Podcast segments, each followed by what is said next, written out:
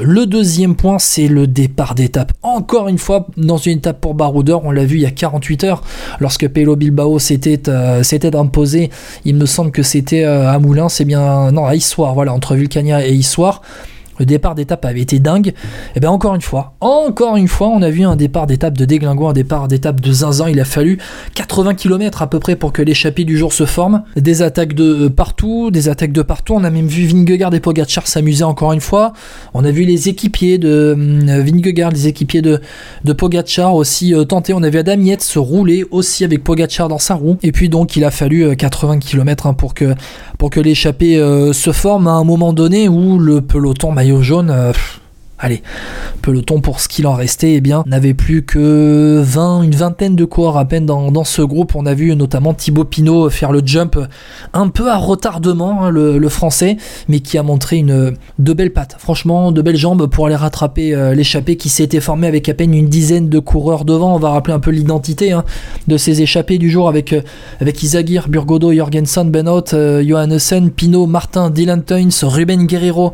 Il y avait Victor Campen aussi, Mathieu Van Der Poel, Julien Alaphilippe qui a tenté de faire le, de boucher le trou, hein, euh, mais à retardement, il a lâché beaucoup de force. Il est, c'est, c'est force hein, qu'il a lâché. Il, l'a, il payé plus tard. Il y a aussi euh, Andrei Amador qui était présent dans, donc, dans cette échappée euh, du jour.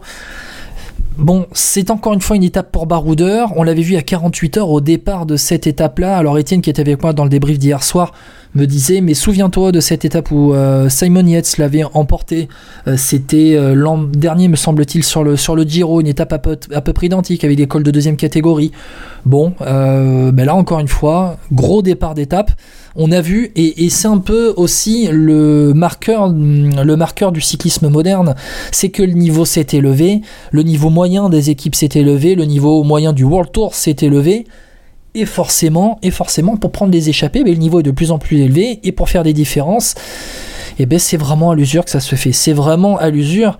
Et pour une étape qui normalement est une étape un peu de transition, on retrouve des grimpeurs ou des très bons punchers qui sont dans l'échappée.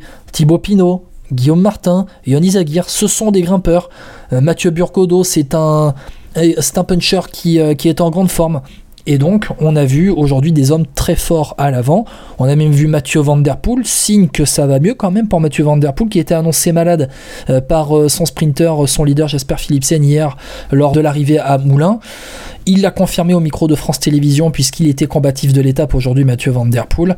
Il était pas bien depuis trois jours, ça va mieux aujourd'hui preuve en est, ça va mieux, il est toujours sur ce Tour de France, il a tenté. Peut-être qu'il va se retirer du Tour à un moment donné, euh, Mathieu Van peut-être qu'il ira pas au bout jusqu'à Paris, on regarde les profils hein, des, étapes à venir, demain Grand Colombier, un week-end un week-end alpestre, on va arriver à Saint-Gervais-Mont-Blanc dimanche, le contre-la-montre euh, où ça va Bon, contre la montre où ça va pas être simple euh, mardi, arriver à Courchevel, euh, mercredi arriver à Courchevel euh, où ça va où ça va être compliqué, très compliqué.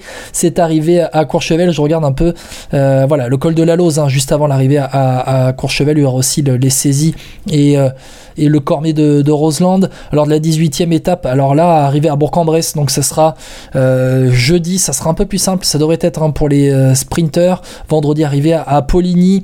Bon, ça va être peut-être pour euh, des sprinters, certains sprinters qui arrivent à passer un peu les, les boss, va y avoir euh, sur des plateaux quelques, quelques dénivelés, et puis l'arrivée au Markstein le samedi, la veille de l'arrivée à, Paris. Donc peut-être que Mathieu Van Der Poel, s'il ne se sent pas si bien que cela, il va se retirer du, du Tour de France, ça va être à suivre. Hein. Van Aert, on s'attend à ce qu'il se retire du Tour de France aussi à un moment donné, lorsque sa femme va, va accoucher. Euh, on a vu Fabio Jacobsen se retirer aussi, il n'a pas pris le départ de cette euh, douzième étape. Fabio Jacobsen, le champion d'Europe, le sprinter néerlandais de la Soudal Quickstep qui n'était pas en forme. Et, euh, donc la Soudal Quickstep qui continue sans Fabio Jacobsen. A noté aussi aujourd'hui l'abandon de David Delacruz. David Delacruz qui, qui a chuté, hein, tout comme Torsten Train, encore le coureur de la Uno X, qui a chuté.